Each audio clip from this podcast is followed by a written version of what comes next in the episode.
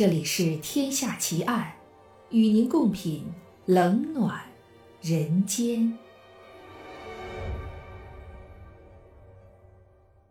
各位听友，大家好，您现在收听到的是《天下奇案》，我是暗夜无言。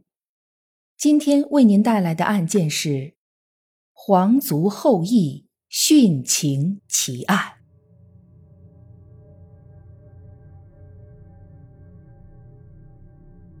诺贝尔文学奖获得者、日本著名的文坛泰斗川端康成，他在一九二六年发表了自己的成名作中篇小说《伊豆的舞女》。这部小说在一九七四年被搬上了大荧幕，男女主演是当时日本家喻户晓的金童玉女山口百惠和三浦友和。他们将青年男女之间那种朦胧而又美好的情窦初开演绎得淋漓尽致。这种情感让故事的发生地伊豆市的天成山似乎也变得浪漫而温馨起来，给人留下了十分深刻的印象。然而，在川端康成写下《伊豆的舞女》三十一年之后，也就是山口百惠主演的电影上映的十七年前。在同一个天成山里，却发生了一起因为青年男女之间的情感而产生的悲剧，也是一桩疑云重重的悬案。一九五七年十二月四日下午四点左右，在日本伊豆市修善寺温泉附近。一个出租车司机拉上了一男一女两个二十岁左右的青年男女，按着青年男子的要求，向伊豆郊外的天成山隧道北口开去。出租车开到那里的时候，已经是下午五点多了。冬天的伊豆天黑得很早，五点多钟的时候，暮色已经笼罩了整个天成山，显得这个冬日的傍晚。格外的肃穆和压抑。出租车司机目送着这对青年男女下了车，沿着隧道外的山路一路向着大山深处攀登，这让司机觉得有些不对头。眼看着天色已晚，气温很低，那对青年男女又是年纪轻轻的学生模样，他们在这个时间向着天成山深处走。是想要做什么呢？开车离开之后，返回的路上，司机越想越觉得心里不安，于是他直接将出租车开进了警察局，向警方报了案。伊豆警方立刻派出警力对天成山展开了搜索。让警方没有想到的是。这一次搜索竟然花费了整整六天的时间。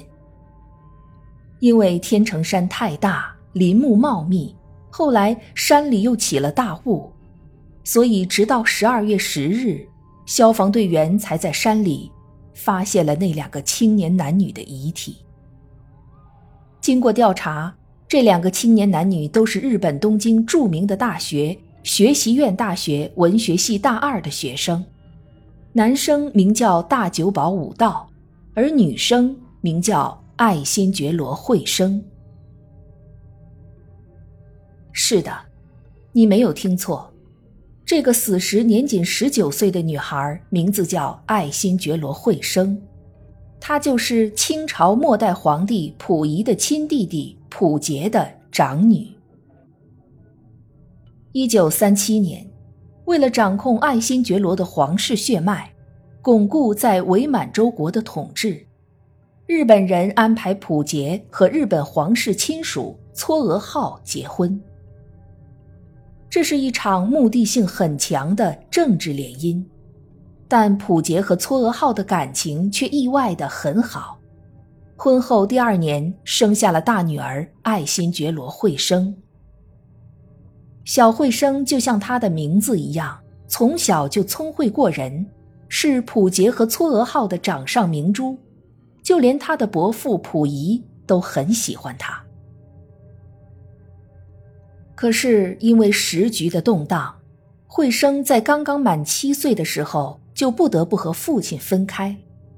此后，惠生一直待在日本，而溥杰在一九四五年伪满洲国灭亡之后被苏联军队俘虏，之后被送进了战犯管理所接受思想改造。一九五四年，惠生十七岁了，他已经十年没有见到自己的父亲了。勇敢的惠生提起笔。给周恩来总理写了一封信，这封信跨越重重阻碍，真的被送到了周总理的手中。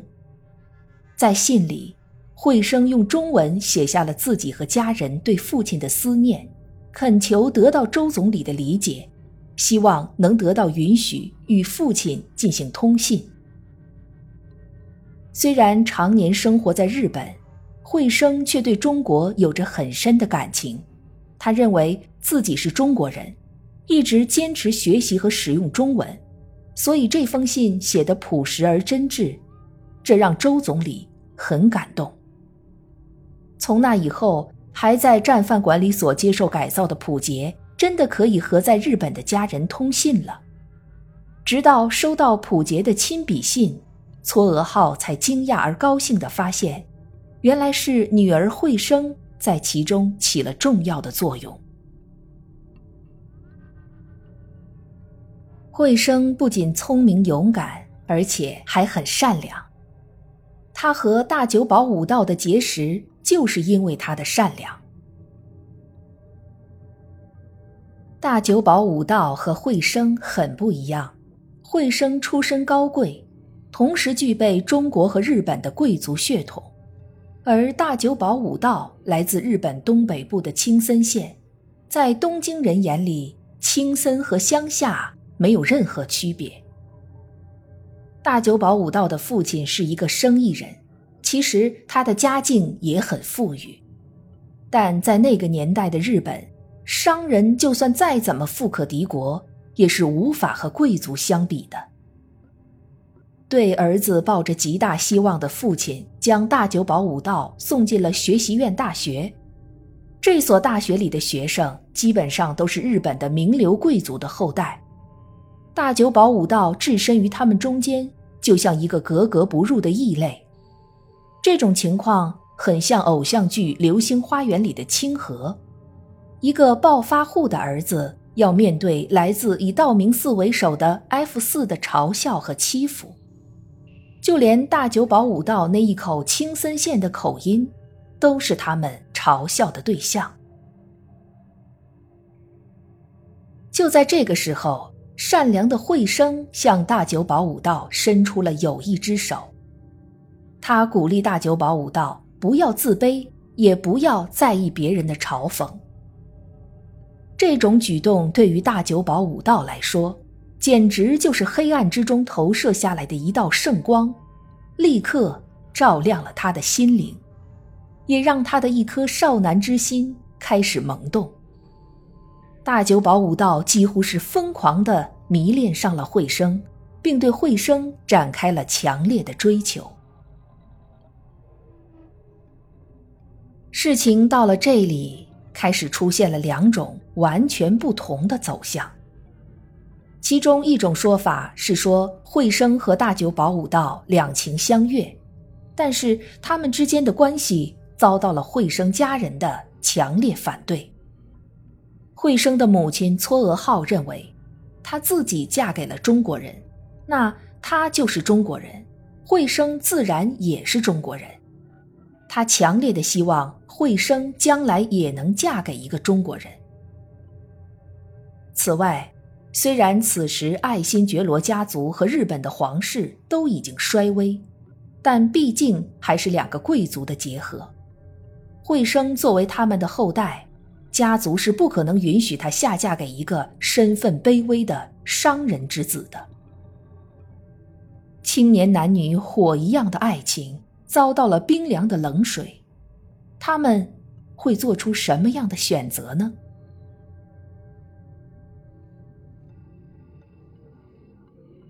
根据日本警方当时的记录，当大久保武道和爱新觉罗惠生的尸体在天成山上被发现的时候，惠生躺在大久保武道的臂弯里，头部中弹，左手无名指上戴着一枚婚戒。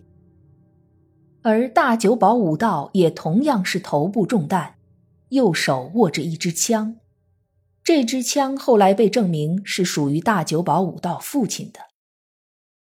在两个人的尸体附近，警察找到了一个白纸包，里面包着两个人剪下来的指甲和头发。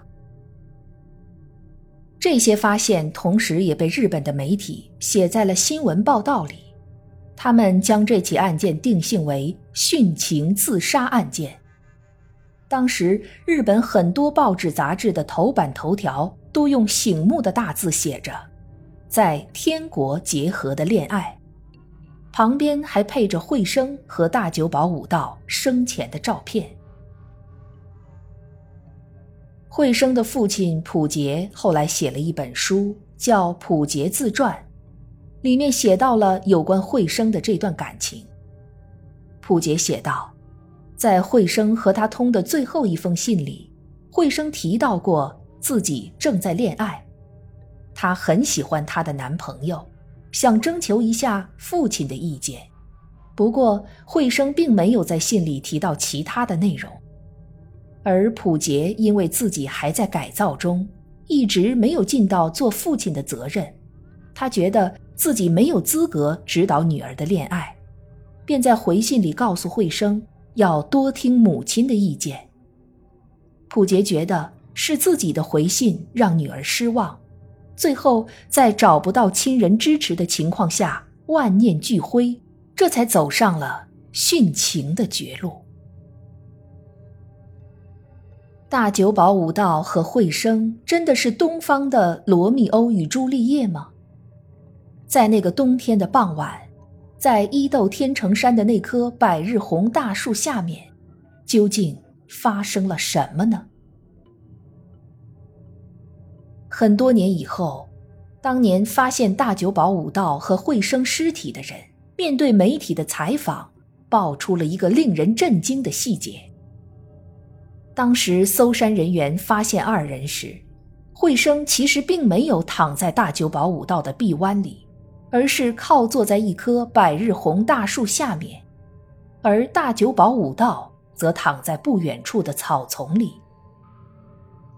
除了导致惠生死亡的额头上的弹孔之外，惠生的脸颊上还有一处子弹擦伤的痕迹，很可能是在躲闪中被划伤的。这两个细节似乎在告诉人们。这件案子也许并不是殉情自杀这么简单。惠生的母亲嵯峨号也写了一本自传，名字叫《流浪王妃》。在这本书中，他详细描写了当年惠生对待大久保武道追求的反应。他写道：“大久保武道是一个性格执拗到有些偏执的人。”占有欲很强，他对惠生的追求让惠生觉得喘不过气来，为此惠生几次向大久保武道提出中断关系，大久保武道还因此剃光了头发，并常常把想要自杀挂在嘴上。而惠生在出事之前一点想要自杀的迹象都没有。他满怀憧憬地制作了1958年的年度计划，对即将到来的新年充满了期待，为即将做好的新大衣外套而欢呼雀跃，就像每一个普通的19岁女孩一样。那天，惠生之所以同意和大久保武道一起离开学校，上了出租车，很可能是因为他出于善良。只是想再劝劝对方早日放手，可没想到这份善良最后却换来了死亡。除了惠生的母亲，很多学校里的同学也认为惠生不像是会自杀的人。而大久保武道如果真的像他说的那么爱惠生，又为什么会忍心拉着自己的爱人共赴黄泉呢？所谓天成山殉情案的真相，到底是什么呢？惠生有一个最好的朋友，名叫玉里，两个女孩从中学时代起就形影不离了。她应该是全程见证了惠生和大久保武道的感情发展，也可能是唯一知道这桩命案真相的人。但玉里在案件发生一个月后，就从学习院大学申请退学，从此对媒体没有吐露过关于两个人的一个字。直到二零零九年，玉里与世长辞。他为什么会选择终生沉默呢？是想要保护惠生和大久保武道之间的感情，还是对好朋友的死耿耿于怀，始终无法放下呢？这桩案件的真相，随着当事人和知情人的一一离世，恐怕永远也没有答案了。十九岁，真是像花儿一样的年纪。可惜的是，慧生这朵花还没来得及尽情绽放，就已经枯萎了。爱情对于一些年轻人来说，可能是生命的全部；可是对于整个人生来说，爱情不过是其中的一部分。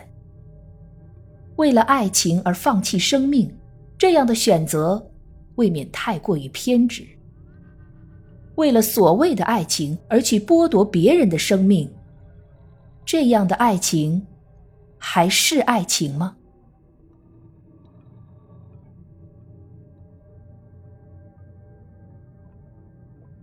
这一集的节目到这儿就结束了。如果您喜欢我的节目，请关注我或订阅我的专辑，谢谢。我是暗夜无言。让我们下一集再见。